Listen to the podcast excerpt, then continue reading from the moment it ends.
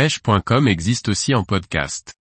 Recherchez-nous sur votre plateforme favorite.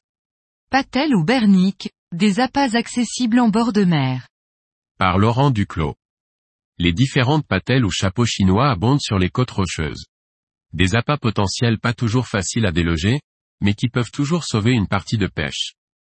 Chapeau chinois, patel, arapède ou bernique selon les régions, ce coquillage est abondant sur toutes les côtes rocheuses françaises. Gastéropode avec une coquille épaisse et conique, la patelle vit collée au rocher. La coquille peut être de différentes couleurs selon les différentes espèces de patelles rencontrées. Coquillage herbivore, il se déplace très peu pour brouter de microalgues. Les patelles dépassent rarement les 5 cm de diamètre et peuvent vivre plus de 10 ans selon la qualité des biotopes fréquentés. Dans le sud de la France, du côté de Marseille, il y a une expression employée couramment qui est faire la rapède. Ce qui peut se traduire par le fait d'être trop collant, très invasif.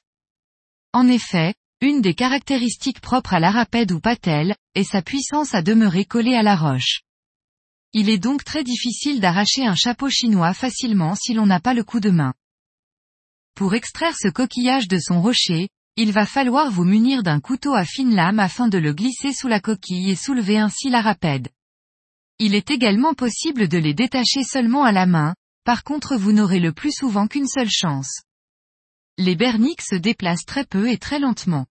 Cependant, il arrive que la pression de leur ventouse soit moindre à certains moments, c'est à ce moment précis qu'il faudra les décoller rapidement d'un coup de main vif vers le côté. La patelle demeure un de ces appâts à utiliser souvent en dernier recours.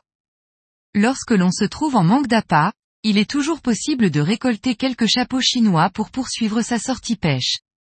Il est ainsi possible de pêcher avec de tels appâts soit à la calée soit à l'aide d'un flotteur. Une fois extraite de la coquille, à l'aide d'un couteau que l'on glisse entre la coquille et la chair, la chair devra être piquée sur un hameçon du numéro 10 au numéro 2, selon les espèces visées.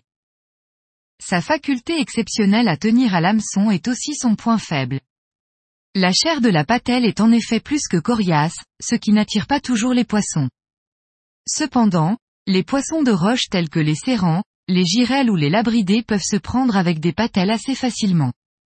Par mer agitée, une belle bouchée de plusieurs patelles enfilées sur l'hameçon aura tendance à attirer les vieilles et les sards.